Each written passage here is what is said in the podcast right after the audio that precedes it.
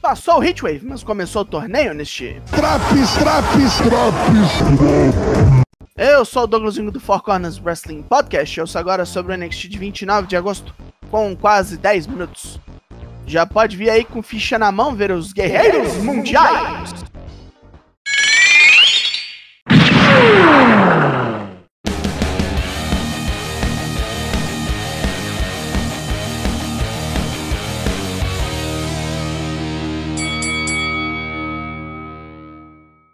Recap gigante do Heatwave abre essa edição. Tem um Draps, caso você tenha perdido. Nossa primeira quebradeira é a volta dos que não foram, numa jaula de aço. Luta 1: Irmãos Creed vs The Dyad, Steel Cage Match. Membros do culto agarram Brutus e levam para os bastidores, deixando Julius para lutar sozinho contra os druidas marmotas. Joguei esse tranca-jaula e sorri. O cara luta bravamente, vira os dois num suplex ao mesmo tempo, mas é derrubado por um braço de ferro duplo. O Creed mais velho reage metendo um ankle lock em Fowler, enquanto executa Reed com uma power bomb de um braço só. Absurdo! O gás dele vai acabando bem na hora de Brutus voltar, atropelando tudo que é cultista para arrancar a porta da jaula e sair batendo em geral com ela.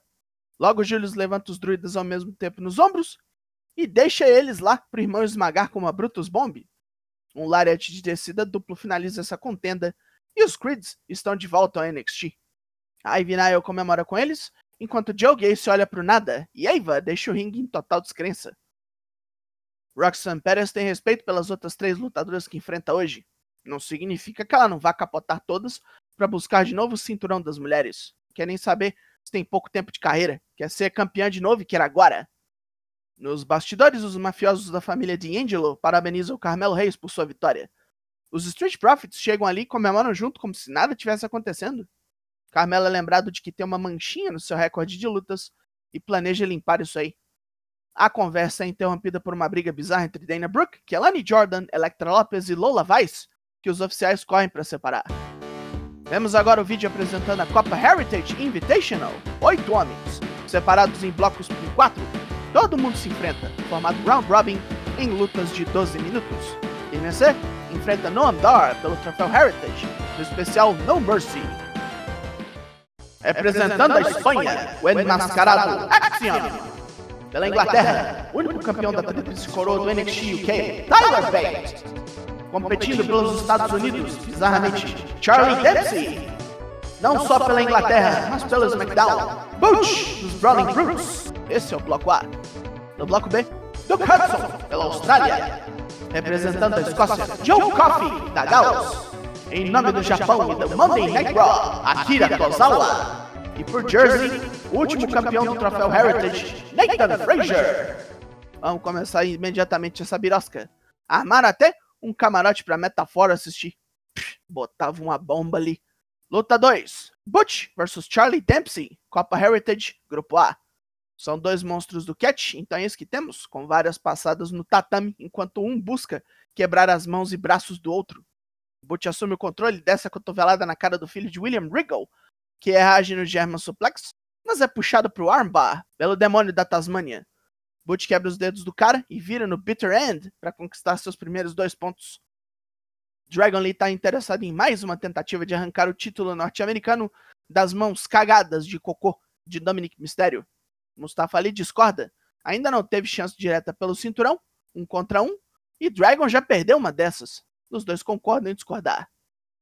Ilya Dragunov chega no ringue para elogiar Trick Williams. Com aquela força e habilidade, o cara não é capanga de ninguém. Merece o seu respeito e o de todos, mas negócios são negócios. E como Dragunov disse a Wesley semana passada, venceu e não sobrou mais ninguém em seu caminho. Carmelo Reis é seu alvo agora. Os panacas da Metafor interrompem para que não andar faça um Supernova Sessions improvisado.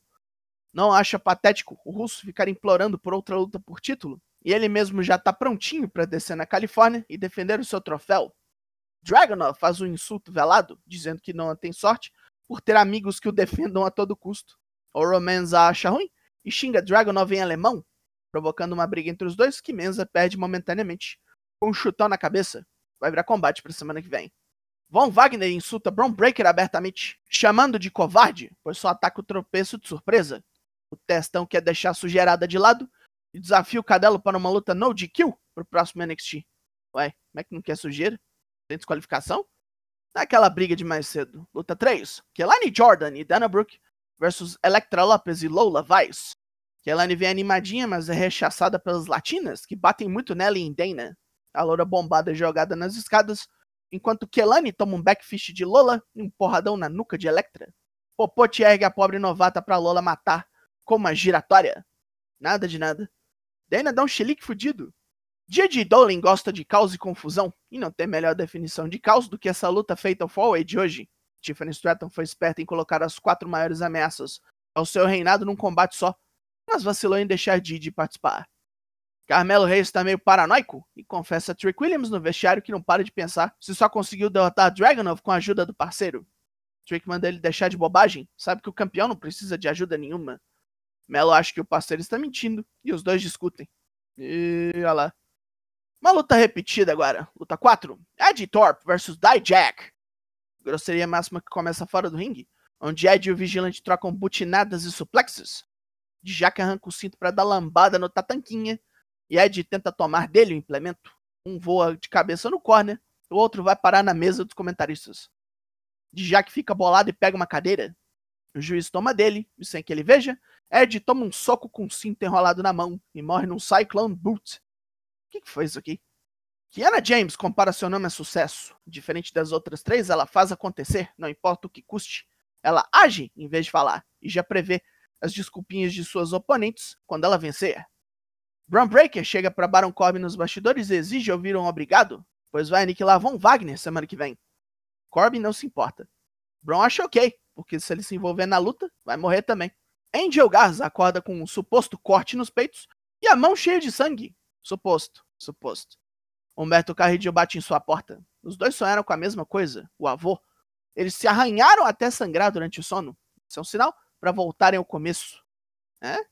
Rasgando uma camisa dos lotários, os dois começam a planejar o que farão no NXT em honra de Dom Humberto Garza. ah, me aguarda nos pontos negativos, amigão, me aguarda. Blair Davenport faz questão de notar que suas três desafiantes hoje já foram campeãs de algum modo. E embora ela não tenha cinto no currículo, tem 10 anos de experiência em quebrar biscate e numa Fatal Fallway, o prazer dela será triplicado. Eu vi três panacas berrando de dor pelo preço de uma.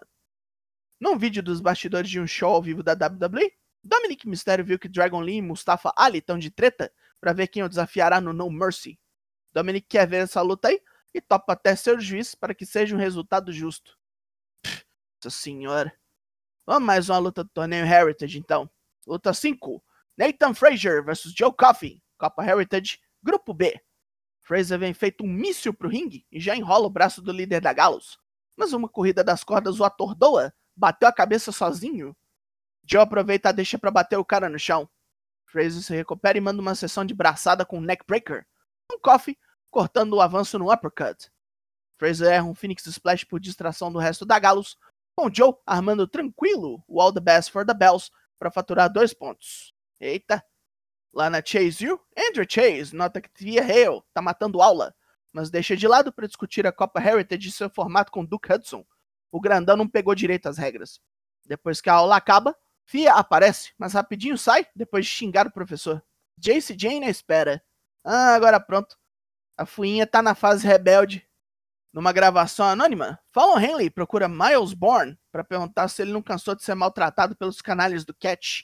Ela oferece a ele um lugar ao lado de Josh Briggs e Brooks Jensen quando os quebra-botecos enfrentarem Charlie Dempsey, Drew Gulak e Damon Camp. O Boca Torta tá nessa. No deserto, Wesley clareia a cabeça para superar a cagada do Heatwave.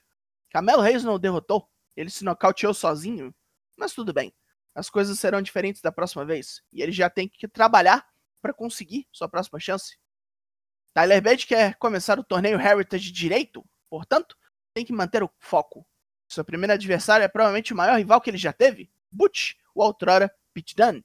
Ele chama Dabakato ao ringue semana que vem para resolver isso aí. E agora, o Main Event. A próxima desafiante de Tiffany Stratton, quem será? Luta 6. Roxanne Perez versus Gigi Dolin versus Kiana James versus Blair Davenport. Fatal Fallway, number one contender. Gigi e Kiana se batem lá fora enquanto Blair e Roxanne deixam mais raiva recolhida fluir. As quatro tentam roll-ups e quando não dá certo, começam as táticas aéreas. Kiana mete um moonsault das barricadas em Blair e quase vai embora no mergulho de Roxy. Uma Tower of Doom deixa Roxy ferradinha da Silva e Didi começa a correr em todo mundo. No meio da zona, Blair é pega no Pop Rocks e rola para fora do ringue, enquanto Kiana corre para matar Roxy no 401k com a baixinha fora do jogo. Didi apaga no Deal Breaker e temos uma vencedora. A Faria Lima passou rato em geral e agora encara Tiffany Stratton.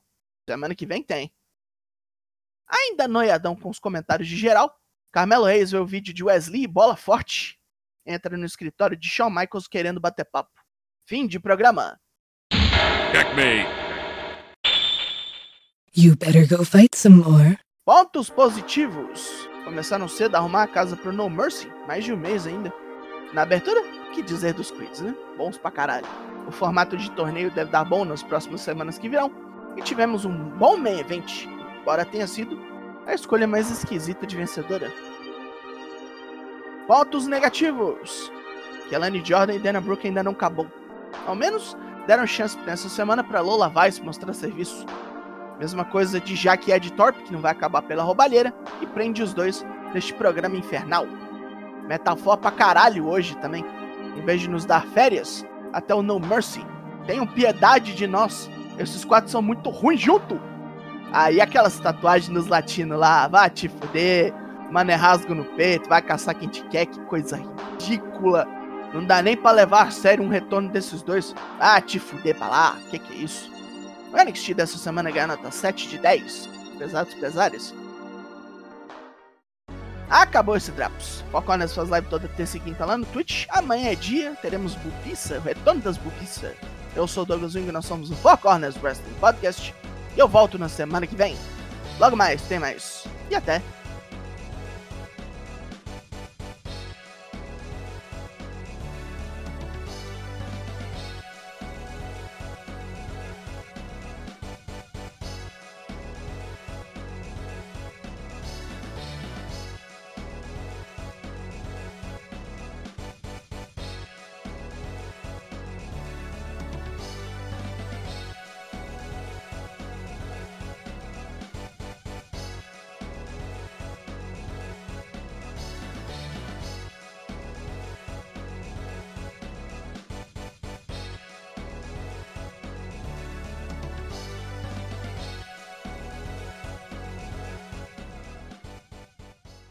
Wealth and glory to the winner.